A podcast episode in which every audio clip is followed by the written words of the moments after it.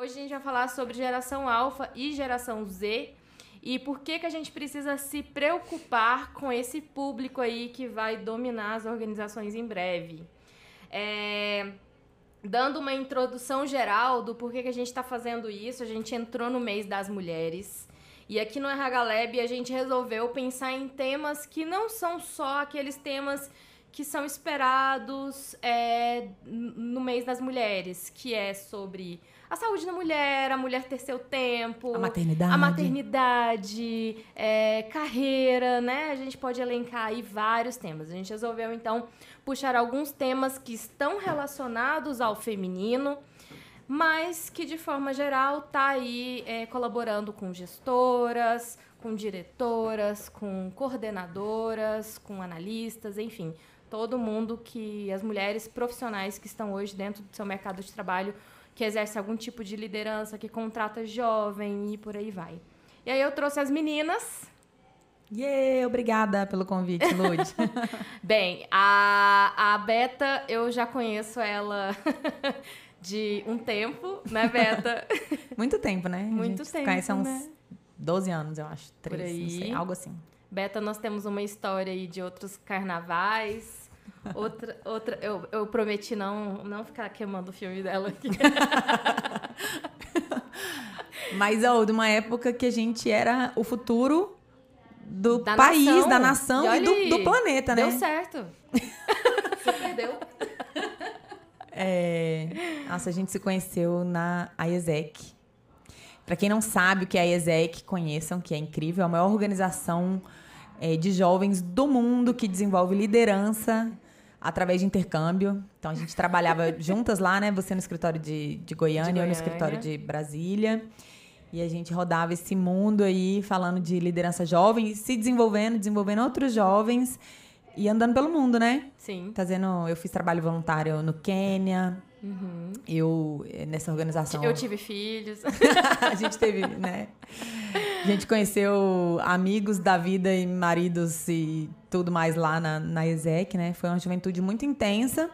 Mas eu me lembro dessa época como assim, onde minha vida profissional foi formada. Eu também. Onde minha visão de mundo foi formada, foi lá na ESEC que eu descobri que eu tinha responsabilidade com o mundo inteiro e não só com, com minha cidade, meu trabalho, minha família, mas que eu podia impactar o mundo inteiro. Então, se a gente está aqui hoje, eu acho que foi muito graças a esse tempo de ESEC mesmo. Com certeza. Mas, Beta, você não é só a ESEC. Me conta quem é Beta. Ah, a Beta, Beta, eu adoro ser chamada de Beta. Eu sou uma exploradora. Eu, eu, gosto muito dessa palavra, a gente, é uma das habilidades que a gente fala muito no meu filho empreendedor. Mas eu, de fato, sou alguém que não se conforma com, com o óbvio, com o que está dado, com a, o que move as massas. Eu busco sempre o, o diferente, o que não está dito. É, então, eu ando pelo mundo, ando muito pelo mundo. Eu gosto muito da diversidade, da diversidade de culturas, de pessoas, de crenças. É, e foi assim que eu me envolvi no meu filho empreendedor, sendo uma empreendedora aí pelo mundo. É, o meu filho empreendedor surgiu na minha jornada como uma grande chance de impactar, de explorar mais uma área e de impactar a nosso, toda a próxima geração, né? Uhum. Então é isso, essa sou eu, uma exploradora. Também sou mãe da Jolie e esposa do Rafa e sócia da Kelly, da Lu e do, do Rafa, amiga da Lude, brasiliense e é isso, e do mundo. Tomadora de café. Tomadora de café. Já virou mais? crossfiteira? Não, ainda não. Mas vivo aqui nesse ambiente. Admiro. Admiro. Fico tentando pegar por Você osmose. Fica lá no café, né? Eu fico tentando pegar por osmose. Eu, eu também gostei do ambiente. Acho que eu vou vir mais né? vezes. É ótimo. Bem, a Kelly eu conheci, gente. O que que uma das questões também que nos aproximou aproximou essa conversa é porque a gente participou do Startup Weekend Educação, que aconteceu aqui em Brasília. E a gente, eu e a Beta, a gente chegou falando assim: vamos ficar junto, vamos ficar junto, vamos ficar junto. Acabou que eu fui para um canto, ela foi para outro. E elas se uniram lá, ficaram em primeiro lugar. A Kelly, gente, ah. sério. Ah. Vocês querem, vocês querem uma vendedora? Gente, melhor pitch Esta que eu vi na minha vida. É a Kelly. Olha gente, aí, eu ganhei ó, esse tá título agora. disponível para dar treinamento, palestra sobre pitch esta Arrasou. é a pessoa que vocês precisam. Foi muito legal, né? Foi muito legal a experiência do Startup Weekend. Bom, mas do começo, eu sou a Kelly, uma representante da geração Y, já que é esse o, o caminho da conversa, que tem é, como obrigação na vida dialogar com qualquer pessoa de qualquer geração. É no diálogo que a gente chega em qualquer lugar. E sou uma pessoa apaixonada, apaixonada principalmente pela liberdade de fazer escolhas. Uhum. E aí isso tem muito a ver com tudo que eu já fiz na vida, né? Então, é legal essa obrigação que a gente tem hoje de quem nós somos, para além do que a gente faz de fato, né? Mas quando a gente busca coisas que façam muito sentido, o que a gente é se mistura com o que a gente faz, Sim. né? Então eu tenho aí uma estrada em, em educação, em vários ambientes, mercado privado, funcionalismo público, uhum. organização não governamental. É, eu troco com qualquer pessoa que queira é, crescer, procurar alternativas e fazer esse espaço da educação mais inclusivo e mais efetivo, né? E aí, nessa, eu fui parar no Startup Weekend, Brasília, Vertical Educação. E conheci, conheci muita gente, inclusive minha sócia, é, a Beta, eu conheci lá. A Lu, que também é nossa sócia, eu já trago da vida. Que é outra também, que, que trabalhei nove anos né? com ela é, numa, numa ONG de jovem aprendiz. Pois é, e aí a atmosfera e as pessoas que estavam naquele lugar era, era tudo muito legal. E a gente iniciou ali uma história que é a história do meu filho empreendedor, que acho que faz muito sentido o que a Beta colocou. Ele, é, a, a startup surge na nossa vida como uma oportunidade de acentuar aquilo que a gente acredita. Uhum. Então, a gente acredita que os nossos jovens, as crianças, precisam ser protagonistas nessa, nessa trajetória de criação do futuro, de reinvenção do mundo. E a gente está aqui para apoiar essa turminha e os pais dessa turminha. Com certeza, porque os pais vão aprender muito também, né? Isso aí. Vocês acabam que é, vocês estão trabalhando em empreendedorismo é, com transferência, né? É, fazendo, promovendo impactos, porque não é só a criança que é impactada, né? Quando a criança ela traz para dentro de casa todos esses conceitos de empreendedorismo e tudo que vem junto com isso, que é uma gestão financeira, sabe? É fazer um, conseguir fazer um planejamento, aguentar ali a ansiedade. Eu acho que tudo isso passa para os pais e acaba que se torna uma experiência da família toda, né? É claro que isso começa numa parceria. Os pais precisam enxergar as oportunidades que a gente coloca para a família, né? As experiências que a gente propõe como positivas, como alternativas que vão acrescentar a, ao presente, ao futuro dos filhos deles. E quando eles compram essa ideia, eles fecham com a gente uma parceria de é, fazer as crianças se posicionarem como pessoas capazes de realizar. Uhum. Então, elas saem do lugar é, que elas esperam que os pais tragam tudo para elas, ou que a escola é, vai ser responsável por prover tudo, é um lugar passivo, né? E aí, com as nossas experiências dentro da educação empreendedora, essas crianças entendem que podem propor, que podem realizar, que podem planejar, que podem é, juntar com outras pessoas e tornar esse sonho mais viável, maior. Então, é uma experiência muito interessante, porque o nosso compromisso é em fazer a criança entender, desde já, uhum. que ela é responsável por escolhas, por realizar sonhos e que a gente pode apoiar esse caminho. Mas ela é a estrela, ela é a protagonista. Uhum. Você até trouxe um ponto, é, já entrando aqui no nosso tema, que é a geração Alpha e a geração Z. A gente está falando, vamos só. Ó, eu. Iniciando, eu não gosto muito de estereotipar gerações, mas para fins didáticos apenas, a gente vai estabelecer ali uma data limite de cada uma do, da, das, das nossas gerações. A primeira delas é a geração Z. A geração Z ela vem depois da geração Y. Então, Nós somos. Nós somos Y. Isso. Com um pezinho no X. Isso. Sem falar da idade, hein? Eu não tenho pé, não. Fala a idade, eu não tenho pé no X, não. Eu sou uma jovem, eu sou uma jovem brotinha de 36 anos, Lute. Eu tenho 30, 34. Uai, esqueceu. É, deu, deu uma confundida aqui. Mas 34 é totalmente Y, né? Totalmente Y. To- Não, é. É isso, totalmente a gente tem tantas influências da X que a gente às vezes Com se perde. Os nossos pais são bem X, então Nossos pais são não dá. Tá vendo? É, é, é uma linha muito tênue, porque vai depender muito de com quem que você foi criado e tudo mais.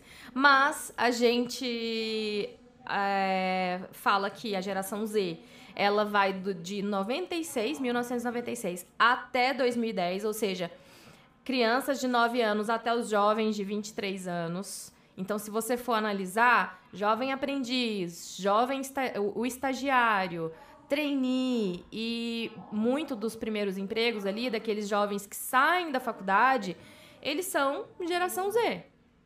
A não ser os tardios aí, né?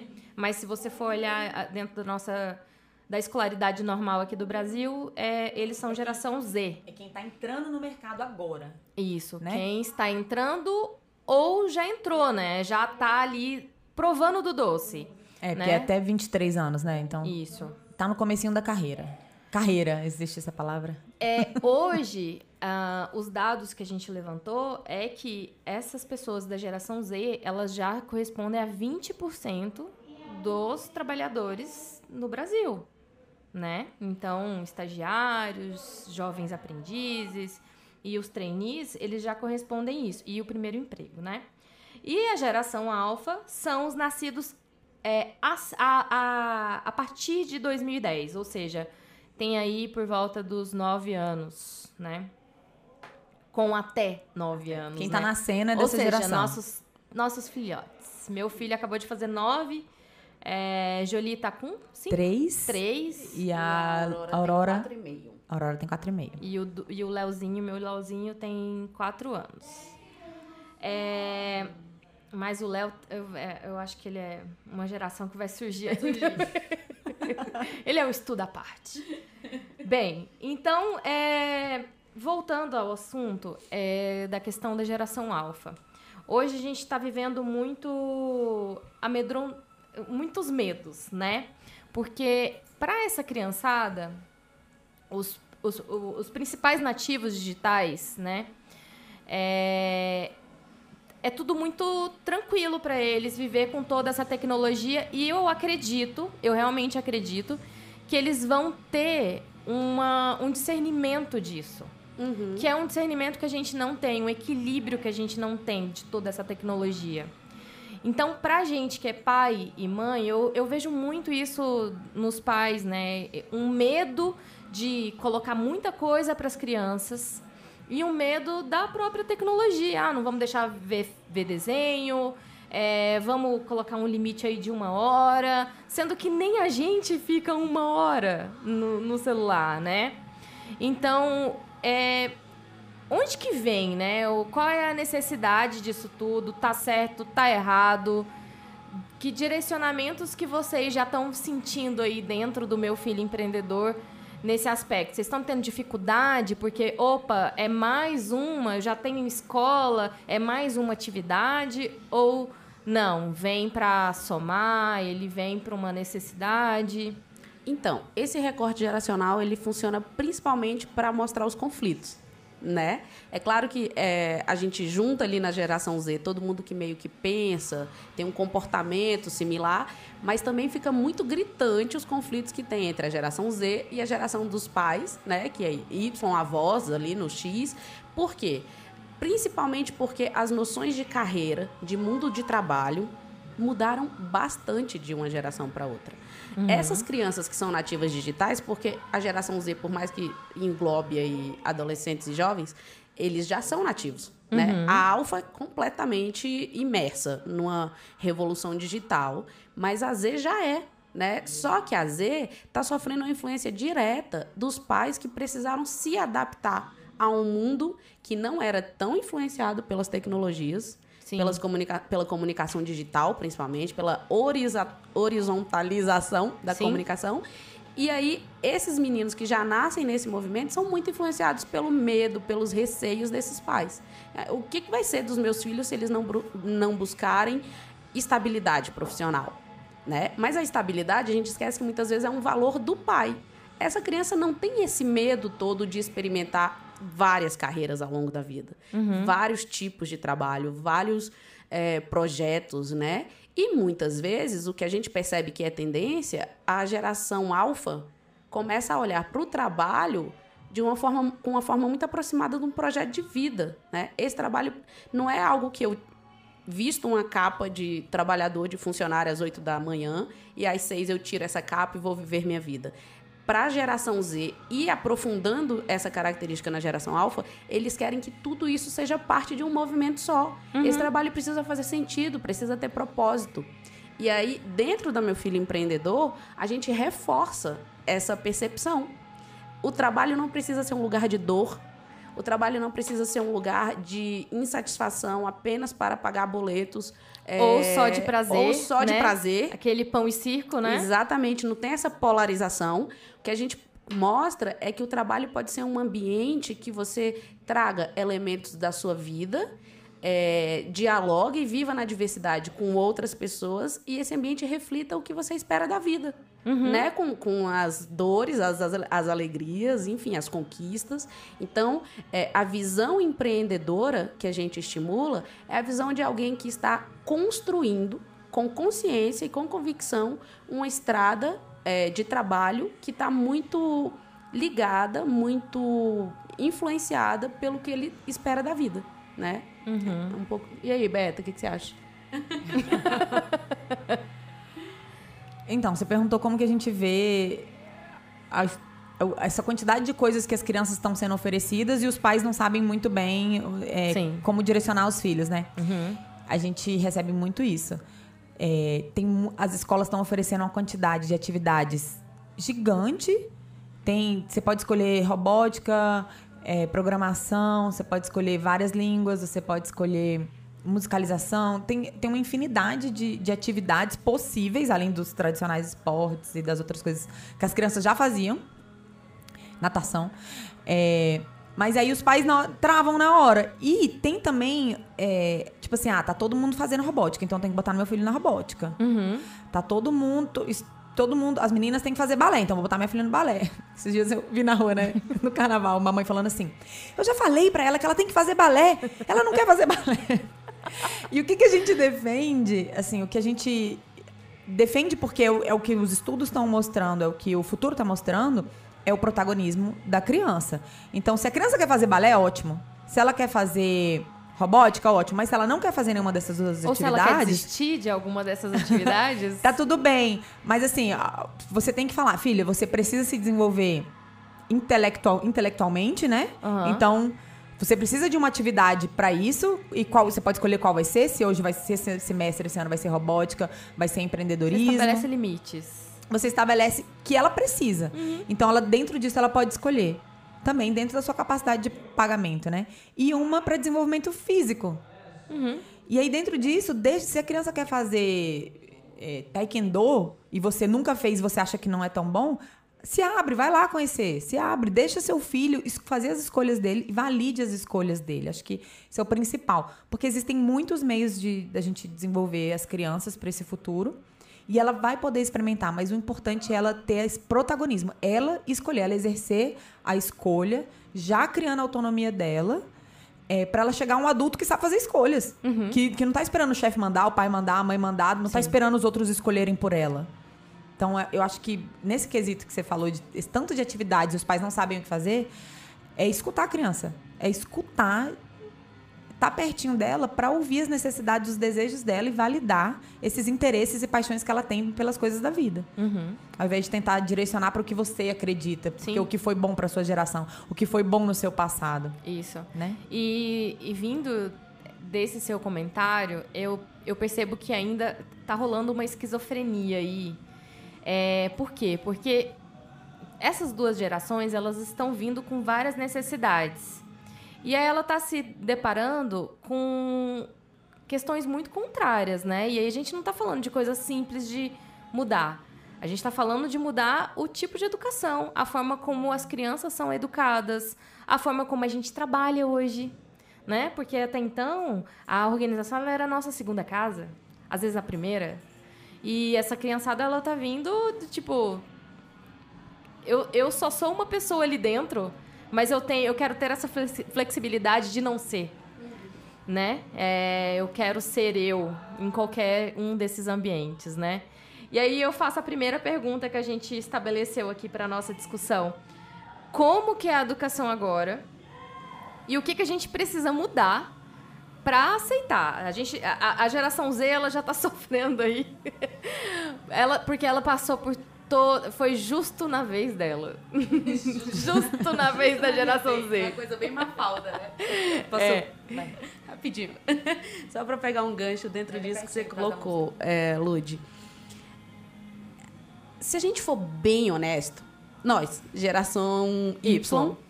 e a Z, que está muito pertinho da gente, se a gente for bem honesto, a gente vai perceber que muitos caminhos que trilharam pra gente já não serviram.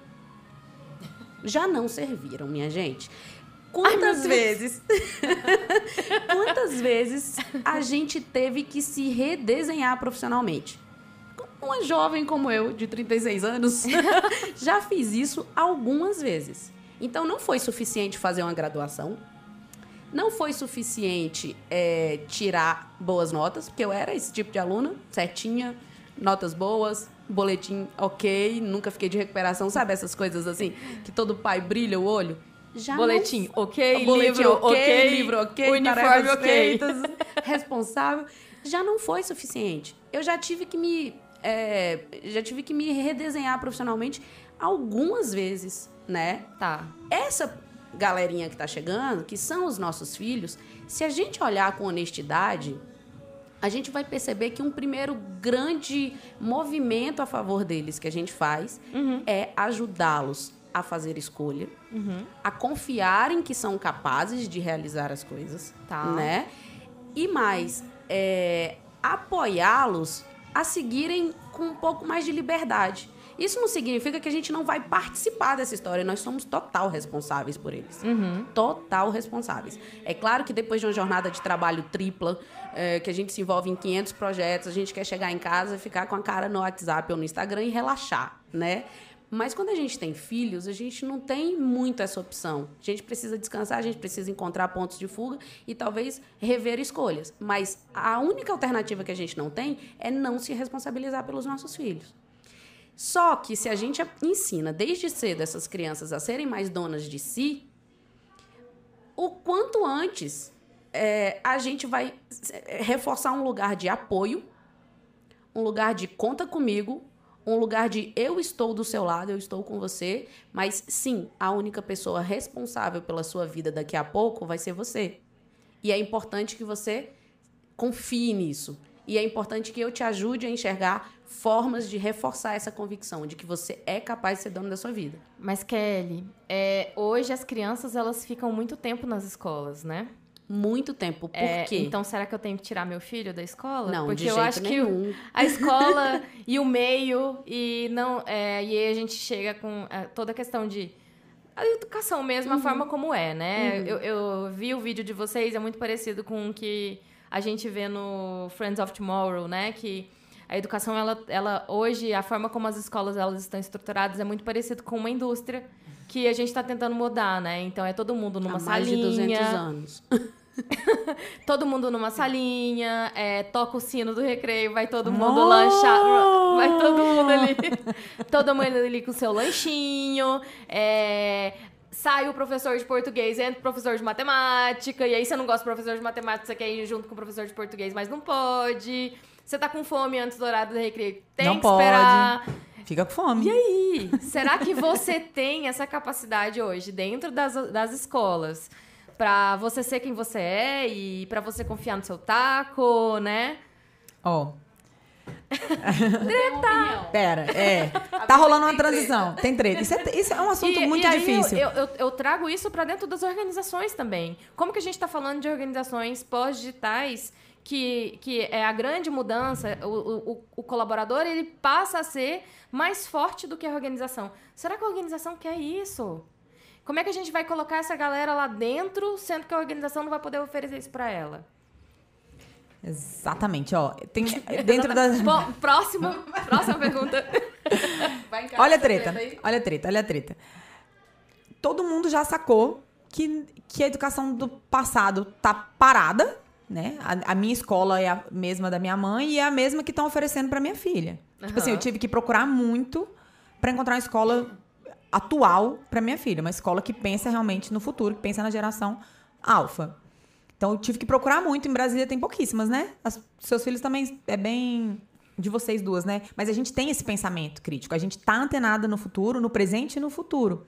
Só que a grande massa, vamos dizer, a, a, a classe média toda, velho, paga a escola, a natação e a escola que vai ver lá com meu filho. Eu, tipo assim, eu não tenho tempo, porque eu ainda tô num emprego, assim, eu, eu não, mas assim, a nossa geração, né? Tá no emprego que foi criado pela geração X, que é tem que trabalhar de 8 44 horas. Exatamente. Uhum. Eu, eu, saio de casa 7, põe meu filho no transporte escolar ou deixo ele na escola correndo, não entro com ele. Vou pro trabalho, não posso ir para casa almoçar, ou quando eu posso, eu vou rapidinho. E aí eu volto para casa sete da noite exausta, passo no mercado, e meu filho chega, fez um montão de atividades que eu não sei o que foi. Alguém fez lição de casa com ele, eu não sei o que, que ele tá aprendendo, o que, que ele não, que, quais são as dificuldades dele. Ou quando eu faço dever de casa, uhum. eu tô exausta. A criança tá exausta também por causa da rotina dela. E o trem não anda, eu não consigo participar. Eu fico irritado quando eu preciso participar da lição de casa e aí vai. Então todo esse modelo, esse sistema ainda está um pouco aqui. Um né? pouco. Mas aí. É. Não é? Tudo e aí, bem, eu entendi. Só que aí não serve. Isso não serve para nova geração. Não serve. Assim, eu quero ser uma mãe que, que se realiza profissionalmente, que ganha dinheiro, que tem autonomia, uhum. mas que vê a filha crescer, que ajuda ela a crescer, que faz escolhas boas com ela, né? Uhum. E, e eu tô atrás dessas escolas. Então tem assim, ó. Tem as escolas puramente tradicionais e muitas, e olha só, os pais ainda gostam dessas escolas porque eles não sabem que tem outra opção. Então as escolas eles que estão focadas nessa opção, né? É porque é eu fui, né? Você participou é de uma escola. carreira linear. Você estudou numa escola que era focada seguir... no vestibular. Aí o que, que você pensa? Pro meu filho, eu vou botar numa escola focada no vestibular, porque é isso que é importante, foi isso que eu aprendi. Então eu vou repetir. Sim. Sem, sem se ligar que o futuro que seu filho vai, vai trabalhar, cara, o mercado de trabalho que seu, seu filho vai trabalhar de 2030, 2040, 2050 é completamente diferente do nosso e é completamente do diferente, diferente do que a gente entrou quando a gente tinha 20 anos, né? Então, assim, tem escolas que estão mudando, é, tem escolas maquiando, ainda patinando sem saber o que fazer, e aí põe, uma, põe aula de robótica, muda um pouco da estrutura, mas não muda a metodologia. Sim. Então a criança continua não sendo o centro do processo, ela continua, assim, quem manda é o professor, ela aprende o que querem, não o que ela quer, não a partir da aprendizagem dela, que é o que a gente, que a gente sabe, é que quando a criança aprende a partir da, do que ela já sabe, do que ela se interessa, do que ela ama, a aprendizagem é significativa, isso quer dizer que ela evolui muito mais. Ela aprende com muito mais propriedade. isso para todo mundo, né? Todo mundo. Então, assim, ó, a escola antiga é focada na repetição. A criança precisa simplesmente repetir, aprender os mesmos exercícios para passar no vestibular as, essas escolas estão focadas nisso. Isso é até engraçado. Porque mais de 50% da população brasileira formada, todo mundo que. De todos os brasileiros que passaram pela faculdade, metade trabalha em coisas que não são nada relacionadas ao que estudou na faculdade. Ou seja. A tal da universidade que eu puxei a, a, a gente fica ali 10 anos da infância do meu filho focada nele passar num vestibular para fazer um curso que ele não tem certeza, porque ele escolhe aos 18 anos, 17. Ele nem tem certeza se ele quer estudar aquilo, depois que ele estuda, passa ali 4 anos ouvindo uma coisa, 5. Quando ele sai, aquilo não serve para nada. Não que não serve para nada, né? Não é isso, mas assim, não trabalha em algo relacionado a isso. Então, o sistema tá, tá travado. Então, ó, escolas que trabalham a repetição, a competição, gente, a gente precisa aprender a cooperar urgente. A gente está se detonando, né? O, o planeta está se acabando em competição. Sim. É... E, é, e, e se, se, você vê, assim, as crianças juntas, você vê que É, tem muita expressão ainda de ódio, sabe? É muito. Eles se maltratam muito. Gente. É que eu fico, filho, não faça isso, não faz desse jeito, não fala dessa forma. Então é, é algo que precisa mudar mesmo, sabe? Eles estão expressando aquilo que a gente faz. É. E assim, o maior ponto sobre a escola mais tradicional é não ter individualidade. Gente, é, é, aquele, aquele memezinho, né? Todo mundo tem que subir na árvore, quem subir primeiro tira nota melhor. Só que é um peixe, um elefante, um macaco. É. Quem vai subir na árvore mais rápido? E aí é... chega mais um ali, tá vendo todo mundo na árvore e fala assim: ah, acho que eu tenho que subir também, né?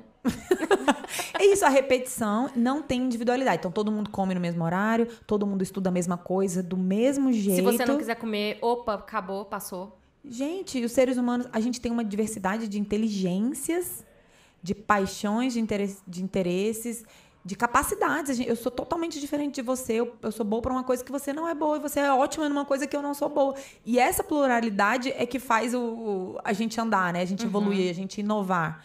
E não, as escolas estão lá tratando todo mundo igual há, há 200 anos, desde a Revolução Industrial, gente. Preparando pessoas para trabalhar numa indústria que nem existe mais, que as máquinas vão fazer. Então, assim. Já está fazendo. É, então, cara, quando você for procurar uma escola pro seu filho, é repensa aí o modelo da escola que seu filho tá. E assim, escolas. Muda. Para de fingir que tá mudando. Para de botar aula de robótica. Para... Melhorem. Apenas melhorem. Apenas melhorem. é isso. Dentro dessa questão, é, eu acho que então tem assim algumas coisas que a gente já pode pensar aqui como atitudes bem práticas. Uhum. Que é garantir que eu não estou apenas reproduzindo um modelo que parece que deu certo para mim. Eu, eu sequer refleti sobre o quanto esse modelo que eu vivi deu certo para mim. Então, eu como mãe, eu como pai, preciso pensar o quanto esse modelo é, me ajudou a chegar onde eu queria, né? É, todas as alternativas ou todas as outras estratégias que eu tive que agregar, somar a isso, para chegar onde eu queria, para realizar os meus sonhos, precisam ser consideradas nessa avaliação. Beleza, honestidade para a educação dos filhos é o ponto de partida, né? Segundo, tem muita gente querendo transformar a escola, ou por amor ou por vingança, como diz o Pacheco. né? O professor Pacheco fala que ele foi por vingança. Depois... Com, como voluntários mesmo. Exatamente. Né? Então, assim, procurem essas pessoas, procurem essas instituições, procurem essas startups, procurem esse ambiente de transformação que entende que as coisas só mudam partindo do indivíduo. Escolas. Por favor, a Procurem. gente tá aqui para dialogar com vocês. Beta, Kelly, elas estão disponíveis para jobs. E além disso, a gente, as escolas que procuram a gente, que tem procurado recentemente, são justamente as escolas que, que, pensam como a gente, né? As que estão lá na frente, as que estão preparando as Sim. crianças para esse futuro do trabalho. São as que já estão lá. Então, tem uma galera que já andou, que já está nessa consciência, mas a maior parte das escolas está focada ainda no vestibular tá, tá paradão lá no, no, nos Sim. últimos 200 anos. Com certeza. E para fechar, experiências para além da escola. A escola não dá conta sozinha, né? Isso não significa que nós estamos aconselhando a lotar a agenda da criança e, e, não dar zonas de respiro. a escola, né? Exatamente. Para uma coisa que talvez a gente estava fazendo, né? Exatamente. Então, assim, que alternativas eu tenho? Tem muitas iniciativas e a nossa, o nosso conselho, e não é puxando sardinha, a gente Procure. de fato acredita. Entrem aí, canal Meu Filho Empreendedor. A gente de fato acredita que as habilidades empreendedoras, que as atitudes empreendedoras vão fazer diferença já no presente porque enquanto tem um monte de criança não orientada, procurando se padronizar, procurando ser formatada né, é, dentro de um modelo tradicional de ensino, as crianças que estão é, sendo estimuladas a serem criativas, inovadoras, protagonistas, elas já vão fazer diferença no presente. No futuro, então, com experiência, porque se você tem é, abertura ao novo, e condição de experimentar esse novo até que isso tudo se transforme em conhecimento adquirido, você é um profissional imbatível. Imbatível. Se os lugares não te cabem, você vai criar lugares. Você vai ter habilidades que serão absorvidas pelo mercado. Exatamente. Lude, eu quero Oi. te perguntar. Pergunte. Qual é o futuro do trabalho? Qual é o futuro das organizações? Poxa, mas isso é assim, tipo. no seco, no seco. A, a, gente vai falar disso, a gente vai falar sobre o futuro das organizações, porque é, se a gente for olhar né, por um ponto de vista do futuro mesmo, essas necessidades que estão surgindo, elas precisam ser absorvidas, né? Assim como organizações, as, o, as pessoas, elas precisam desenvolver habilidades que as organizações elas precisam hoje por uma questão de sobrevivência, porque imagine só, a gente está falando do ponto de vista é, enquanto pais que estamos tentando evoluir e fazer com que essas crianças pelo menos falar para elas, ó, oh, não tá do jeito que tinha que ser não, mas vamos lá, vamos junto, né? Eu tô aqui fazendo meu papel, tentando mudar as organizações, mas imagine as organizações que estão aí há tanto tempo, com tanta gente dentro das organizações. Com as gerações misturadas lá dentro. Com tantas gerações misturadas. Mas é, a gente precisa entender que é, é, hoje ser uma empresa grande, de muito tempo, como por exemplo aí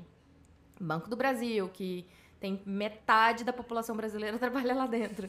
É, e grandes outras empresas, elas têm uma responsabilidade social. Não é simplesmente assim, ah, vamos mudar o modelo de negócio e tá ótimo, né? Então a gente precisa entender que ainda é necessário a, a forma como está. Porque senão fica caótico e gera, vamos lá, geração Y não está preparado para ficar mais ansioso, não. Já chegamos no nível assim, ó, que não dá. É, então, a, a, a, gente ainda está tentando ensinar todas essas pessoas é, que a carreira agora tá tudo bem se você quiser ser líder, tá tudo bem se você quiser ser especialista, tá tudo bem se você quiser ser empreendedor. É, hoje não existe um tipo só de carreira, pode-se ter vários. Essa necessidade de que está faltando algo, ele vem muito com essa não linearidade. E a gente, eles, as crianças, elas estão sabendo lidar com isso, mas a gente não. A gente ainda tá na tucha, né? Na tentando. Mas eu tenho uma outra pergunta para vocês, a gente ainda vai voltar nesse assunto do futuro. Vocês acham, me veio isso aqui na cabeça, é... vocês acham que as. Eu tenho visto muito movimento de mulheres saindo do mercado de trabalho para criar os filhos. Claro que é, essa situação ela tem várias outras variáveis. Mas vocês acham que talvez uma dessas variáveis seja é, o fato de estar tá ali educando melhor esse filho, essa pessoa que já a, a mulher ela já está vendo que não está valendo mais a pena. O que, que vocês pensam sobre isso? Ah, eu estudei muito isso no mestrado. É o seguinte, eu li um artigo muito legal da. Você fez mestrado no Japão, né? Beta? Eu fiz um mestrado no Japão em estudos sobre a paz. Então eu estudei vários temas de educação, gênero, é, segurança, né, segurança alimentícia, segurança, é, guerras, enfim. Mas esse tema da, das mulheres, eu me lembro que eu, que eu li um artigo sobre as mulheres que foram da primeira turma de Harvard. Assim que Harvard era só para homem. E aí, no dia que as mulheres puderam entrar, essas foram as mulheres, vamos dizer, as mais inteligentes. E entraram e estudaram direito, medicina e tal. E aí, essa turma se encontrou recentemente e vamos ver o que, que elas estavam fazendo. E a grande maioria chegou no topo da carreira, chegou assim a, a um nível econômico e, e profissional muito alto. E quando elas e elas se deram conta de que não fazia sentido viver pelo trabalho, passar 14, 16 horas, porque elas eram grandes executivas, passar 16 horas, 18 horas trabalhando por dia, com os filhos sendo criados pela escola. Uhum. E aí elas, porque elas chegaram lá e porque elas tinham essa condição econômica, elas largaram tudo e foram ser felizes. Educar os filhos, cuidar da casa, cuidar da vida, viajar e tal. Claro que elas fizeram toda a jornada, né? Elas chegaram no topo para poder e tiveram condições econômicas de fazer essa escolha. Mas o que, que esse estudo mostra? É que o mercado de trabalho não serve, esse mercado de trabalho antigo não serve para mulheres que querem, que, está, né? que querem ser felizes, que querem ter filhos e as mulheres vão ter filhos. Planeta, as mulheres vão ter filhos, os homens também vão ter, porque, né? Entenderam? Então, assim, se você quer. A gente cansou, a gente, a gente viu nossas mães. Gente, nós três. A gente viu nossas mães trabalhar. Trabalharam quantas horas por dia? Gente, minha mãe muitas, viajava. Muitas. Gente, minha mãe viajava. Eu só sei que duas, três vezes por semana. Férias, eu queria, eu queria ir pra aula, porque eu não aguentava minha mãe em casa. Ela ficava um saco, ela ficava me enchendo o saco. Eu falava assim, vai trabalhar, pelo amor de Deus. Gente, a gente cresceu com mães é, totalmente trabalhando o tempo inteiro, viajando o tempo inteiro a trabalho. E a gente, de certa forma, a gente sobreviveu, se virou, a gente tem autonomia. A nossa geração é muito autônoma, né? Sim. Mas, Mas hoje a gente não quer isso. E aí a gente quer o contrário. Por quê? Porque, assim, eu tenho uma, tenho uma outra teoria que, do, do pêndulo. Quando a gente tá muito no extremo, é, quando a gente quer tentar buscar o equilíbrio, o pêndulo vai lá pro outro extremo. Até É. que ele se equilibre, até que a gente encontre qual que é o equilíbrio do trabalho e vida pessoal, E ganhar dinheiro. né? Eu quero Né? ganhar É porque dinheiro, é eu quero viajar, gente. eu quero me realizar, eu A quero gente fazer crossfit. boletos. quero fazer crossfit, quero pagar os boletos, quero viajar, quero ter um bom carro e quero estar presente na educação do meu filho, quero fazer lição de casa, quero viver com meus filhos. Quero ter tempo pra mim, quero ir pro spa. Cadê? É, mas então, aí tem esse pêndulo. Então, todo mundo tá lá, todo mundo trabalhando 20 horas por dia, os filhos estão sendo educados pela escola e pela babá. Aí o pêndulo vai lá pro outro lado. Vamos largar tudo, vamos criar, vamos criar nossos filhos. Aí volta lá pro, pros anos 50. Aí agora a gente tá em busca desse equilíbrio. Sim. Então tem esse movimento das mulheres saindo do trabalho porque as empresas tradicionais não oferecem uma coisa razoável para as pessoas serem pessoas além de profissionais. Então, se eu quero ser mãe e o meu trabalho não me deixa, e se eu tiver condição financeira, eu vou largar o trabalho. E as organizações precisam entender isso. Eles estão perdendo mulheres fodas, desculpa a palavra, mas assim, Fodas. fodas. Porque, é, porque pra gente, pras mulheres fodas, a gente acha que é inaceitável eu passar a dar minha vida por essa empresa ao invés de estar cuidando da minha própria vida. Então, assim, eu quero o equilíbrio. Então, organizações, entendam isso. As mães, as mulheres, os homens querem ser pais também. Sim. Gente, os homens querem ser pais e não, não tem podido nessas organizações, né? Não. É isso. Tem, tem um detalhe importante. Além da questão da escolha, né? Porque é uma premissa, você precisa poder fazer essa escolha de deixar de lado esse trabalho meio opressor e poder tocar ali a maternidade no formato que você idealiza, deseja. Mas tem também um outro fato que é essas mulheres, inclusive nós, né? Nós somos parte dessas mulheres. Sim. Essas mulheres estudaram pra caramba, têm um potencial absurdo, né? É, sabem gerar é, valor, têm ideias. Então elas olham, cara, se eu não estou num contexto profissional que me vê por inteiro e que não enxerga, inclusive, que a maternidade agregue em mim várias, várias habilidades fodásticas que, se não passar pela viagem da maternidade, você não vai saber de qual é, né? Não.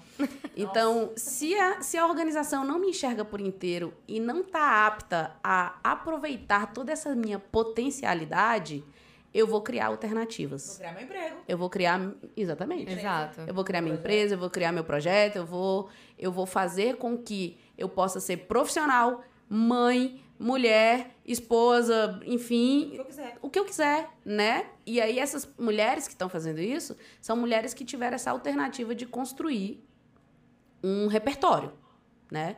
Ou também muitas mulheres que não tiveram a mesma é, possibilidade, enfim, de, de formativa, acadêmica e tal, Sim. mas que tem uma garra enorme, um monte de necessidades e que também não podem deixar que os outros decidam por elas. Aí elas peitam mesmo e, e também são igualmente fodas.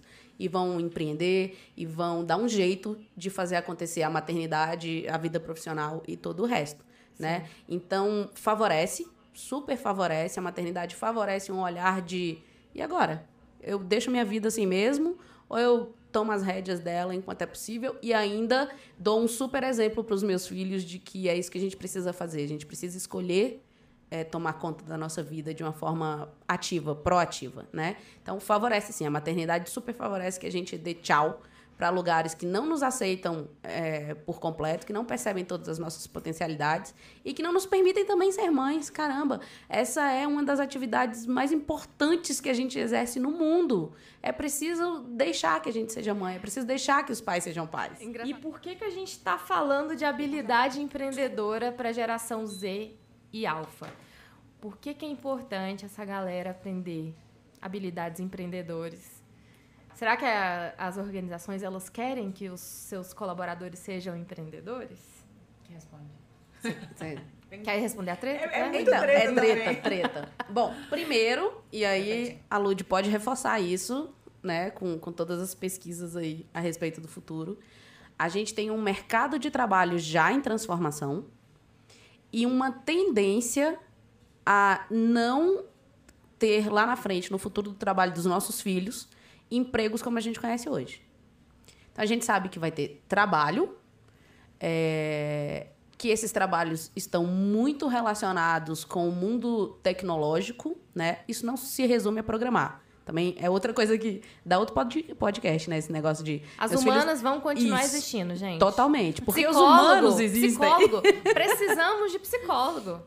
Exatamente. Então, a gente vai ter um, um mercado de trabalho onde é, os empregos não vão ser como a gente conhece hoje, muitas formações vão deixar de se fazer necessárias, é, muitos postos de trabalho vão deixar de se fazer necessários, a gente já está vivendo isso, né? Nós, novinhas desse jeito, já conhecemos profissões que deixaram de existir, que não fazem mais sentido, E o contrário né? também. E o contrário. É, novos postos, novos tipos de trabalho vão ter que existir. Então, atitude empreendedora é, sobretudo, olhar para o mundo como um lugar de possibilidades que eu posso criar, alternativas. É, eu posso pensar que eu sou capaz de trazer soluções, de inovar, de fazer um ambiente parecer favorável a mim e ao outro. Então, é importante que os governos estejam preocupados com esse futuro do trabalho, é fundamental. É importante que as organizações estejam também. Mas se a gente não estimula os nossos filhos, as nossas crianças a terem essa postura proativa, protagonista, Esse senso crítico, esse senso né? crítico e esse senso de realização de que eu posso ser alguém que contribua para o crescimento econômico do país, que contribua para o mundo do trabalho que está surgindo e com isso eu ajudo a mim mesmo e a várias pessoas que estão ao meu redor. Eu impacto positivamente a vida das pessoas. Isso é ser empreendedor. Empreendedorismo não tem nada a ver com trabalho informal. Empreendedorismo não tem nada a ver com a única alternativa que me sobrou quando eu sou demitido. Não se resume a isso. Né? Um pensamento empreendedor, que é o que a gente tem como compromisso na Meu Filho Empreendedor, de disseminar, um pensamento empreendedor é um pensamento de quem sabe que pode criar alternativas, independente de tão incerto, volátil, complexo e instável o mundo possa parecer. Então é uma forma também das próprias, dos próprios colaboradores. E aí, eu acho que é um outro ponto que é interessante. A geração Z, ela precisa ter essas habilidades empreendedoras, assim como a Alfa, porque a Alfa ainda não entrou né, no mercado de trabalho. É, os meus lá de casa já estão trabalhando, tá? É, os colaboradores, eles também precisam de ter essa atitude empreendedora. É uma das habilidades do futuro do trabalho mesmo, porque principalmente hoje, onde as organizações elas precisam remodelar o seu, fazer a transformação digital, né, que é remodelar o seu o, o modelo de negócio, é modelar o modelo. É, essas pessoas que têm essa visão de oportunidade, elas estão um passo à frente. Sete passos na frente. né? Daquelas que só Gente- reclamam ou que, tipo, É que você deve ter esse dado. fudeu tudo. Você deve ter esse dado. As pessoas são contratadas por sua capacidade técnica. Eu estudei engenharia, aí eu né, fiz pós-graduação, mestrado e tal, sou muito bom, eu sou um ótimo engenheiro. Uhum. Aí, daí um tempo eu sou demitido porque eu não sei me relacionar, Não não, sei resolver problema. habilidades Não, não, sei, não sei, É. não tenho atitude, não, né? Mas você não me perguntou, você não me testou isso na, na entrevista. Tá acabando essa ilusão de que a, o, a capacidade técnica é o que importa. É muito. A gente precisa ter a capacidade técnica, mas sem as habilidades básicas do empreendedorismo. A gente, Pra viver? é, ó, a gente, a gente fala muito de quatro super habilidades, que dentro delas tem várias outras. Mas assim, a gente fala quatro que são muito relevantes para a infância, que é paixão. Então, você trabalhar com o que você tá afim. Que é o que a gente poderia chamar de propósito. Pode ser, mas mesmo quando não tá dentro do seu propósito, se você tiver afim, se você tiver interesse naquilo ali, pode não ser o seu sonho de propósito. Mas enquanto você tá no caminho dele, você se interessa pelo que você tá fazendo você tá afim de fazer aquilo. Você tá numa organização. Você tá interessado. É isso. Tá. Esse, esse tipo de paixão que a gente quer dizer. É, é encontrar esse interesse, trabalhar em coisas que realmente te interessam. Mesmo que não seja o grande propósito da sua vida ainda. Porque a gente então, assim, tá tudo bem, que a gente vai trabalhar, a gente, no, ao longo da vida e dentro de um, de um trabalho, seja como empreendedor ou seja como funcionário, você vai trabalhar com coisas que você adora e coisas que você não adora. Mas a paixão é tipo assim, eu, eu, tenho certeza que eu tenho que passar por aqui e eu vou fazer mais do que eu gosto mais do que do que eu gosto menos. E tá tudo bem, porque tem outra pessoa que gosta daquela outra matéria que você não gosta. Sim. Ao invés de ficar tentando forçar as pessoas. E, e, e é um mindset também. A gente aprendeu com, com, a, com, a, geração dos nossos pais que a gente. que trabalho era sofrimento. É. Que trabalho era obrigação, sofrimento e. E, e estudar era sua obrigação, né? É, que era dor, sabe? E não, e não é. Enfim. Então, eu acho que essas habilidades, paixão, a outra é criatividade. Gente, a gente mata a criatividade das crianças, a gente mata a nossa, a gente, a gente foi punido por errar. Então, se a gente foi punido na escola a vida inteira, pelos nossos pais, pela escola, pelos coleguinhas, quando a gente errava, a gente não tem coragem de ir lá e fazer de novo. Uhum. Porque a gente vai ser criticado de novo. Então vamos ficar aqui quietinho, sem inventar nada, sem dar palavra, sem dar opinião, sem criar coisas novas. Porque eu tenho medo de ser criticado. Porque eu fui vaiado. Porque eu tomei um X, porque eu tomei uma Sim. bronca da professora, eu tomei um grito. Porque minha mãe gritou comigo quando eu, eu tirei uma nota baixa. Então, assim, uma habilidade que a gente fala é, cara, criatividade. Deixa seu filho ser criativo, valida ele. Não critica o erro dele. Fala, filho, errar é bom. Quando você erra, você aprende uma maneira de não fazer e vai para a próxima. E a gente vê isso é, como ser criativo hoje ele demanda um pouco de empatia, sabe? Para aquele ser que é criativo. Porque muitas vezes você não tem a experiência ou qualquer coisa que aquela pessoa está trazendo. É, eu, eu não sou a pessoa mais criativa da face da Terra, mas eu acredito que, principalmente por conta do RH Lab, eu tenho aí desenvolvido bastante a minha criatividade. E muitas vezes eu não sou bem vista pela minha criatividade. Porque eu sou a rockaholic, porque eu sou centralizadora, controladora. Tudo bem, eu sou tudo isso mesmo. Mas. Mas é alguém é te disse visto. que isso era ruim. Alguém te disse que isso era ruim? É. Por, por quê? Quando vê uma mulher que é, é líder, que vai lá e faz, inventa o que. Eu quero inventar um, um, podcast, eu quero inventar o RH Lab, eu vou lá e faço, as pessoas se incomodam. E a gente se sente incomodado dos outros estarem incomodados. Ó, teve uma pessoa que falou, o Rafael Bittencourt, ele escreveu assim, ó. Quero minha filha com os superpoderes dos empreendedores. então, isso eu tava, eu tava falando dos superpoderes. Então, paixão, já expliquei por quê. Criatividade. Aí, coragem. Por favor, meninas principalmente. Meninas principalmente. Corajosas. Corajosas. A gente vive em um mundo em que as meninas são estimuladas é a bold, se né? calarem, né? A ficarem num lugar de pouca confiança, né? Coragem é bom para todo mundo, mas eu, como mãe de menina, tenho um compromisso de fazer a minha filha ser corajosa. Assim, o tempo todo estimulo isso. Mas uh, o empreendedorismo, e a Beta vai continuar a explicar. é, a educação empreendedora, ela parte da coragem, cara. Ela parte uhum. da coragem, porque é risco, porque é experimentação. Então, é preciso ter coragem, né, Beto? É, gente, coragem. Os meninos estão normalmente em atividades que exigem mais coragem do que as meninas, tradicionalmente, sabe? Então... Hoje eu tava ouvindo, vindo pra cá, é um podcast que eu adoro, que é a Bom Dia Óbvios. E elas falando assim, é, que as meninas, elas no, no recreio a gente ficava trocando papel de carta. Os meninos, eles eram encorajados a ir lá, suar. Eles jogavam porradobol no é. meu intervalo enquanto eu trocava. pa... enquanto... Como é que faz para os filhos terem coragem? Primeiro, deixar ele fazer escolhas, validar as escolhas deles. É, não, quando o seu filho errar, pelo amor de Deus, não esculhamba ele. Ele já tá sofrendo porque errou. Ele sabe que errou. Uhum. Não fica esculhambando a criança. Viu? Eu te avisei, eu te avisei. Eu te... Isso não dá coragem de ir lá e fazer de novo. Então, de... errar é bom, filho. Você aprendeu a maneira de não Isso. fazer. Vamos fazer de novo? Como é que você vai fazer dessa vez? Dar coragem. Não, gente, não sinta vergonha do seu filho na rua. Não sinta vergonha das tentativas do seu filho. Eu sei. Vou te deixar pra trás. Tá chorando, tá todo mundo te olhando. É, aí quando o filho ousa, quer pintar o cabelo lá de, de azul, aí você fica com vergonha. Gente, não tenha vergonha do seu filho, senão ele não tem coragem. Ele cresce sem coragem. A gente vai minando a coragem, sacou? Se você reprimir o tempo inteiro. Foca no que ele não é bom.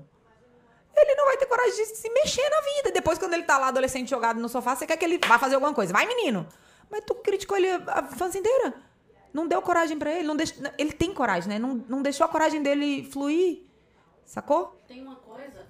A quantidade de gente que a gente conhece que é, tem tanto medo de errar. Tem tanto medo de. Muito! é, de falar receber um muito. não. Gente sequer tenta. Com medo do não, com medo de não dar certo, Da com medo de não conseguir, com medo da crítica. Aí você, é, sei lá, tem, tem casos bizarros como. Ah, eu até queria ser concursado, mas eu sequer faço a prova, com, com medo de não ser aprovado, com medo de lidar com essa realidade. Isso é um exemplo bem bobo. Mas, assim, no universo da criança, é, é porque a gente precisa levar a, a infância mais a sério, né, cara? Eles têm todos os dias oportunidades de reforçar habilidades maravilhosas ou de atrofiarem essas habilidades. E a coragem é uma das habilidades. Você falou do universo das meninas, Sim. que a gente super estimula as meninas para um universo frufru, ali, romântico, é, zero menos, protagonista, agora agora, menos. bem menos, gerações né? Eu tô militante aí na causa, você também, Beta. Mas para os meninos a gente dá uma super liberdade de se jogar, se jogar, né? Então, assim, eu- o que eu costumo dizer, se a gente cria ambientes seguros, espaços é, com, com pessoas que estão ali para colaborar e não para tolir, essas crianças elas vão se jogar mais. E se a gente não se jogar na infância, a gente vai se jogar quando, minha gente? Né? Tem, Não tem que é ter coragem. mesmo? E aí vem a quarta habilidade, super habilidade, que é a exploração. Essa capacidade de se jogar, de buscar, de descobrir.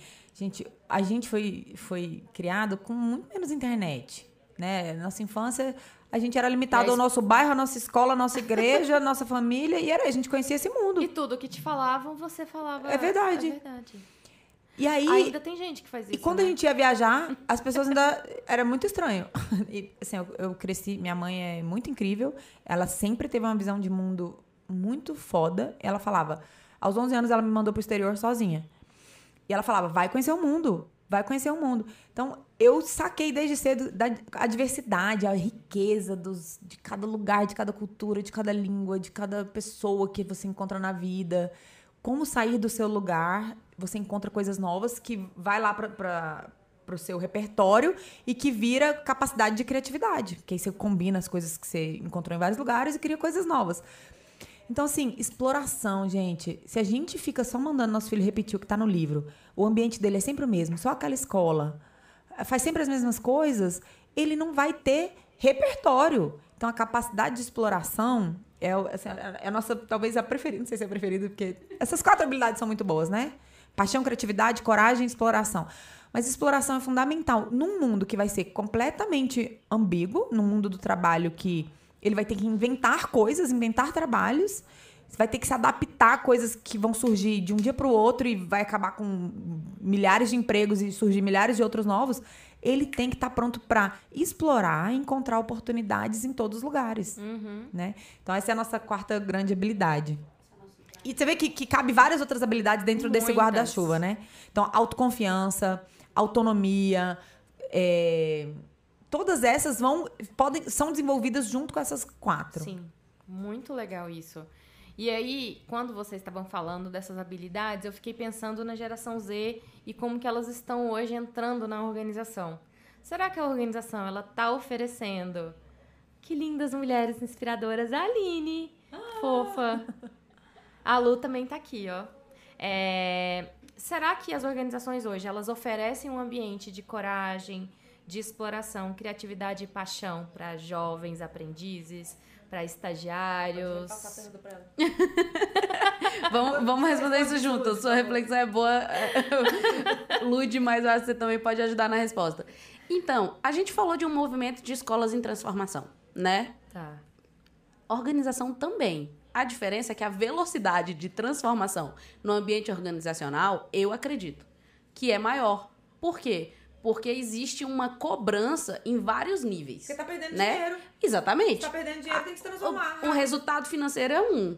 Mas é, se o convívio interno vira uma loucura, vira um ambiente impossível, insalubre, que ninguém suporta estar tá lá dentro, essa organização vai ter que se revisitar, vai ter que rever algumas práticas e rápido, né? Então, eu acredito que as organizações estão em transformação e estão comprometidas, é, sobretudo, em procurar profissionais que tenham inteligência emocional para ajudá-las nesse processo de transição. Porque se o mundo do trabalho está mudando e se elas precisam é, caminhar enquanto a ponte está sendo construída para esse novo, o ideal é que eu tenha equipe, pessoas, gerentes, uhum. enfim, que todo mundo, inclusive a partir do jovem aprendiz, né? Que, que, esse, que esse jovem, que essa menina, já chegue na, na organização com espaço para se colocar. Né? Quem disse que uma jovem aprendiz não pode colaborar com a organização para além do, da gestão ali do, da, entrega dos documentos, do atendimento? É uma jovem que está imersa nessa sociedade, nasceu vendo isso. Uhum. Talvez ela possa sim colaborar. Que tal a organização criar alternativas para isso, canais para isso, né? Então, tá em transformação, precisa ser mais rápido, porque senão perde dinheiro e deixa de existir, né? Não é tão lento quanto a escola que está há 200 anos é, tentando se reinventar, ou pelo menos é, fingindo se reinventar. Outras já estão super atuantes, mas tem muita escola fingindo, né? Maquiando ali as coisas. Então, as organizações não têm esse tempo e precisam de profissionais com... E é isso que tem validado a questão, a importância das soft skills, né? Tá. É assim, quero que os meus profissionais saibam fazer uhum. as, as, as competências técnicas que esse cargo exige, Sim. mas eu preciso muito que eles saibam se relacionar. Eu preciso muito que eles estejam dispostos a cooperar, que eles Isso. tenham equilíbrio, que eles respeitem as diferenças que tem aqui dentro, né? Que eles saibam apoiar é, e não apenas competir, porque em algum nível de competição a gente vai sempre estar envolvido, né? Mas até que ponto que isso é saudável quando eu não consigo colaborar com o meu colega dentro da organização que, em tese, temos todos os mesmos objetivos, queremos chegar nos mesmos lugares com aquela organização. É, se eu não tenho respeito, uhum. se as minhas convicções pessoais extrapolam a minha habilidade de conviver com o outro, né? Porque ninguém é obrigado a concordar, uhum. mas somos todos convidados a conviver na diversidade. Então, as, as organizações precisam é, e estão demandando cada vez mais profissionais que saibam o que fazer do ponto de vista técnico, mas, sobretudo, do ponto de vista relacional. Com né? certeza, né? né? E é uma necessidade para essa geração, né? É, eu recebi um comentário no Instagram falando assim: ah, mas você só fala bem da geração Z e da geração Alpha como se tivesse só qualidades. E existem pontos que precisam ser melhorados. E toda geração tem seus pontos positivos e seus pontos negativos. É, afinal, né, nós somos humanos. E uma das questões da, da geração alfa é que, por conta dessa espontaneidade que eles estão vindo com muito mais clareza, é, uma coisa é você não ver isso de uma boa forma, mas é importante que essa espontaneidade ela também venha junto com um senso de empatia, né? Que eu já percebi isso nos meus meninos que eles falam mesmo, não tem muito problema essa sinceridade. Então, o tato e tudo isso que vem junto com as soft skills é importante de ser desenvolvido não só nas nossas gerações, mas essas gerações que estão vindo aí. É isso. Mas aí a gente pode se responsabilizar, né? São nossos filhos. A gente tá. Eu acho muito engraçado quando alguém briga por conta de as gerações. As novas gerações não têm resiliência. As novas gerações não estão falando, mas não estão agindo. Gente, a gente criou essas gerações. Exatamente. São nossos filhos, nossos sobrinhos, nossos vizinhos. São nós somos adultos que educaram eles. Então, eu acho, acho bem ruim essas divisões, essas. Por que, que a gente Tipo assim, não é focar. Beta já tá brava tô, aqui. Tô tá- betando. Tá, tá, tá, tá betando. a Beta aqui. Não, é porque assim, é falta de responsabilização. Assim, tudo tá no outro, tudo tá na outra geração. A geração dos meus pais, a minha geração, até reclama até da própria geração. Da geração dos. Gente, não é sobre isso. Essa divisão é didática. A Lud falou muito no começo, né, Lud? É uma divisão didática para entender que eles vêm, eles nasceram num mundo diferente. Então, eles aprenderam nos 5, 7 anos, Isso. primeiros anos de vida, completamente diferente da gente. E é muito é importante, é quando vocês forem estudar geração, você nunca pode estudar uma geração sem conceber ali qual, é, o, qual era o momento de vida que o mundo estava passando, tá? Então, se você for olhar, os baby boomers estavam na época da guerra. Gente, acabou a guerra, eles tiveram que trabalhar 20 horas por dia para reconstruir o mundo. Isso. Aí, e foi muito positivo. Foi ótimo. Mas aí vem outra coisa. Não adianta uma geração criticar a outra. Quando a gente nasceu, tá, velho, nossos pais já tinham saído da pobreza. Né? Nossos pais tinham trabalhado lá 30 horas por dia, saído da pobreza, e aí a gente teve outra condição. Aí eu ouvi uma frase muito legal. É os seus filhos começa onde você termina. Ele não tem que passar pelo que você passou, porque, ah, na minha época, a criança tinha que não sei o que, não sei o que, não sei o que. A Beta, a Beta já está. Desculpa, desculpa. A Beta já tá brava aqui. Se vocês não mudarem, se a Beta encontrar com vocês na rua, cuidado. Gente, porque ao invés de criticar gerações, a gente tem que se unir. A gente vai estar todo mundo no mercado daqui a pouquinho, tá todo mundo junto no mercado de Isso. trabalho. Assim, a geração Já X está lá. Né? Gente, a geração, geração X Z, está ainda. Sim. Nós estamos e a gente está patinando para sair de um modelo antigo e se adaptar e querer ter filho que a gente estava falando agora há pouco. E aí vem a, a Z tá no trabalho e a Alfa tá chegando. E todo mundo tem que conviver com o melhor de todos, né? A gente tem que saber lidar com o melhor de todos. E não disputar espaço, gente. As gerações não precisam disputar espaço. Exatamente. As gerações precisam colaborar uma com as outras. Exato. E aprender umas com as outras, porque é muito interessante. Eu, pelo menos, aprendo muito. Eu amo, amo, amo trabalhar com jovem. Quando a gente junta com essa galera, é, é, é incrível. É incrível.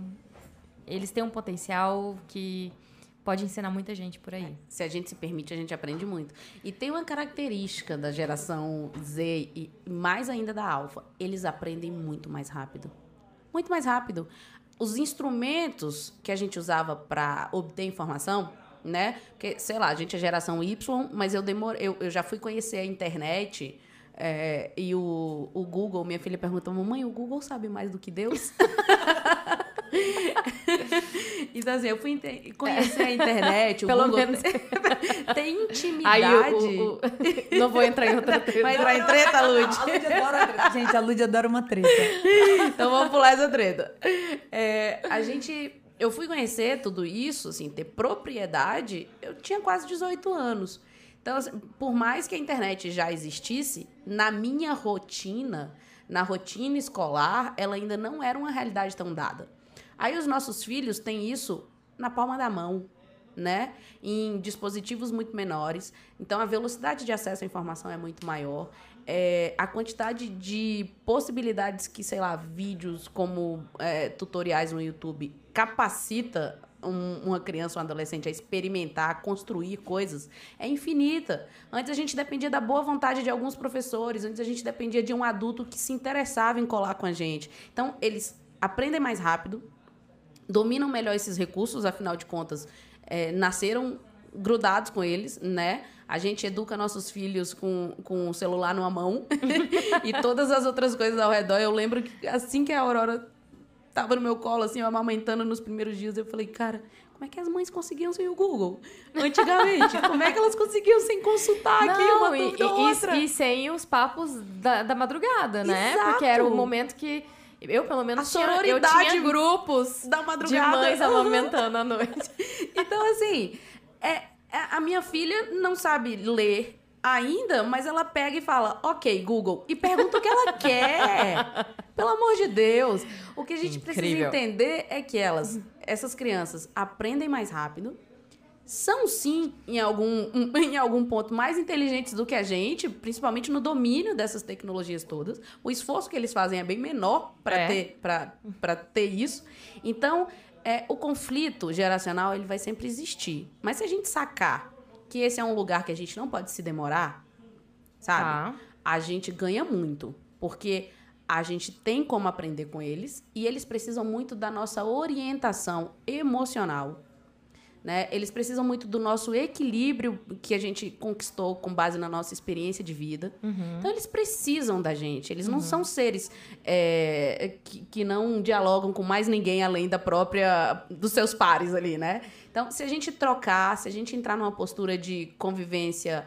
É, pacífica e harmoniosa para chegar em lugares mais altos, a gente com certeza vai, vai é, ter resultados melhores. Então, essa geração alfa aí, ela é, ela é desafiadora. Uhum. Desafiadora. Uma criança que com quatro anos, ok, Google, eu vou descobrir o que eu quero, eu não preciso de você, é desafiador. Mas a gente também pode direcionar e proporcionar experiências que vão fazer com que elas percebam que elas precisam sim de cooperação, precisam sim testar bastante coisa antes de dizer eu sei. Minha, não sei você. Você tem um filho de quatro, né, Lud? Uhum. Ele tem certeza que sabe tudo? Porque a minha tem. Uhum. Aí como é que você convence uma criança de quatro anos, né? É essa geração alfa. Assim. E ele, inclusive, ele fica falando que ele, ele adora os vilões dos desenhos. Oh, mais desafio. do que os super-heróis. da personalidade boazinha. E aí eu tô num momento de evolução que é tipo assim, tá tudo bem você ser maldosa algumas vezes. Aí você fica num conflito do tipo, mas filho, a gente tem que ser bom. Ele, por que a gente não pode ser mal também? Eu fico tipo, o que, que eu vou responder para essa criança? É isso. Eles Ei, são desafiadores, sim. É, vamos nessa. A gente pode, podia conversar o dia inteiro, é, né? Isso aqui é, já virou um papo de. de tipo assim, de não vai caber no podcast, sabe? ter que dividir. O café já foi. É. Proibir a gente tomar café aqui dentro. Não, a gente tomou, mas. Era... Não, ele falou, ele falou: olha, todo mundo já derramou. E como eu sou meio desastre. furamos as estatísticas, não derrubamos. Mas é porque tá vazio os copos. Mas mesmo assim, não esbarramos, esbarramos. Obrigada. Obrigada, Lude. Beta, você tá, você tá saindo bem. Como assim saindo bem? Sem revoltas. Ah, eu tô ótima. eu tô bem, mas assim, meu recado é, é pra gente parar de, de dividir. De, gente, é tão. Vamos parar de dividir. Vamos somar. Vamos colaborar. Vamos criar junto. O futuro vai vai vir como um tsunami para todo mundo, para todas as gerações. Então, assim, ficar, ai, minha dor é maior do que a das outras, não é bom. Vamos construir junto, vamos nessa, vamos mudar as mãos, pegar o que é melhor de cada um e construir um futuro diferente, né? Não foi porque eu vivi coisas mais difíceis do que a próxima geração que eu preciso ficar querendo que eles sofram. então, é, tem isso, né? Sim, e, e pais e mães, pais, mães e escolas, olha para o futuro. Para, sério, sai da cegueira achando que essa escola aí fazer aí o que você já sabe fazer vai resolver o futuro dos seus filhos. Não vai. Se responsabiliza agora. Esse é o nosso maior discurso, gente. Se responsabiliza pelo futuro dos seus filhos agora, porque depois ele vai cair no mundo e se ele não der conta de, de se sustentar, de ter autonomia emocional e autonomia financeira, é você também que não vai viver sua, sua vida, né? Você vai viver ali cuidando de filhos a vida inteira? Mas é isso, se responsabilizem por criar filhos autônomos e capazes de se virar no mundo, de ser feliz, de ser profissional, de ser é, bem sucedido financeiramente, emocionalmente. Então, ajuda seu filho a ser um ser humano completo Saudável, e livre. Né? Kelly. Obrigada, Lud. Essa primeira experiência aqui num podcast foi sensacional. Tô me sentindo aqui, ó, toda trabalhada nos equipamentos. Nasci pra isso. Nasci pra isso. Ah. Amanhã a gente faz outro? Bom, com certeza. Com certeza. Vai ter que ter, vai ter que ter dois. Mas, ó, foi, foi super legal. A gente adora conversar sobre isso. Esse bate-papo é fundamental. E a pergunta que eu deixo é: que atitudes que a gente tem tomado para criar um futuro que de fato seja transformador, realizador, né? É, se a gente ficar olhando por um lugar de pessimismo, se a gente se demorar nesse lugar de pessimismo, ele vai passar por cima da gente, né? E aí, sobreviver ao futuro, eu acredito que todos nós, enquanto estivermos vida, né, vamos estar ali tentando sobreviver. Mas de que lugar que a gente quer é, viver essa experiência e quer que os nossos filhos vivam, né? Então, tomem atitudes que favoreçam a criação de um futuro que os seus filhos sintam orgulho deles, inclusive nos momentos difíceis. Quando a gente fala assim, parece que a gente está pregando um futuro lindo, maravilhoso. Uhum. É o que de uhum. fato a gente quer. Mas a gente sabe que na prática, né, vão, vão haver frustrações, é, dores, mas também é possível com, com inteligência emocional, com coragem, olhar para tudo isso como mais um momento de experiência, de aprendizado e dar a volta por cima. A gente faz isso o tempo todo. Nós, mulheres, mães, empreendedoras, é, profissionais, nós fazemos isso o tempo todo, né? Não é um, um, um tropeço que faz a gente parar. E a gente precisa ensinar os nossos filhos a serem assim também. Com certeza. Bem, pessoal, eu queria muito agradecer vocês, porque além do papo ser sobre geração é, gerações, né? De falar de crianças, de falar desses jovens que estão entrando na, nas organizações. É um papo diretamente com mulheres empreendedoras.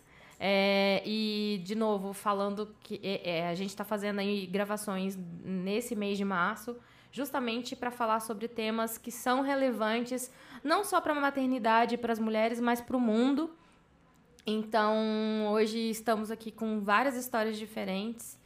Beta, conheço muito da história da Beta, então é, é uma pessoa que tem já, já rodou muito por muitas experiências diferentes, é, que está aqui empreendendo. Acompanhei um pouquinho dessa caminhada de busca da Beta, inclusive, né? Essa ansiedade, né, Beta, que a gente. Oh. Do, da geração Y. A Kelly também, que está aí vendendo o mundo. Uhul! vendendo os pitches mas a, a, a Kelly que tem uma bagagem, a Lu também que tem uma bagagem nessa área de educação. E eu também, né, que tô aqui empreendendo, oh. né, com dois filhos pequenos, muitas vezes cuidando sozinha, né, essa coisa de casas separadas. Então, isso é muito importante, é muito importante a gente fomentar esse tipo de papo, porque o empreendedorismo feminino, ele depende de muitas outras coisas além das nossas habilidades de empreendedorismo, né? Então a gente ainda vive numa sociedade e as crianças elas são frutos dessa sociedade e não podem ser só cuidados aí por nós. Então eu fico muito feliz que vocês empreendedoras estão no mundo querendo fazer algo por nossas crianças é... e pelas organizações, porque eu tenho certeza absoluta vocês estão num caminho muito aderente àquilo que eu acredito que as organizações precisam para dar esse passo nessa transformação que todo mundo está falando por aí. Obrigada, Lude. A gente acha incrível conversar com você. a gente adorou o convite. A gente adora conversar com você, então pode chamar de novo. Vou chamar, vai ter papo 2. É, para todos vocês que acompanharam a gente aí, fica o nosso agradecimento. E fica ligado aí nos próximos RH Lab Talks. Vocês já sabem, arroba meu, meu filho empreendedor, rhlab.co. É, são os nossos Instagrams, então fica ligado aí para as novas novidades, novas novidades. e os próximos passos dessa galerinha aqui que vai vai ser quente. Ah, me fala, última coisa. Quais são os próximos passos do meu filho empreendedor? O que, que a galera e... que está ouvindo a gente pode ficar esperando? A gente está gerando muito conteúdo. O que a gente quer é conseguir que um, as pessoas acessem essa nossa forma de pensar, acessem quais são essas. É, quais são essas habilidades, como desenvolver essas habilidades. A gente quer que as escolas percebam, escutem a gente e, e consigam se adaptar. Então, a gente está estruturando conteúdo para ajudar pais, mães, escolas, organizações, todo mundo então, o que a gente vai fazer, o que a gente está focado nesses próximos meses é em gerar conteúdo para realmente impactar com esse nosso discurso, é, levar resultado para as pessoas. Então, é isso que a gente está aí na, na, nessa jornada, né? E aí, os próximos passos são surpresas. Combinado. Mas esse é o nosso, esse é o nosso compromisso. Ansiosos. Esse é o nosso compromisso agora, é gerar conteúdo de qualidade para que seja útil para as mães, para os pais, para as organizações, para as escolas, para todo mundo. Maravilha. Então é isso, gente. Muito obrigada e até o próximo RH Lab Talks.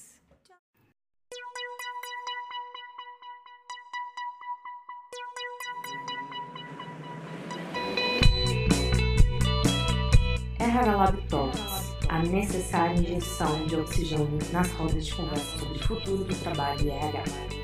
Este podcast é oferecido por rhlab.com.br.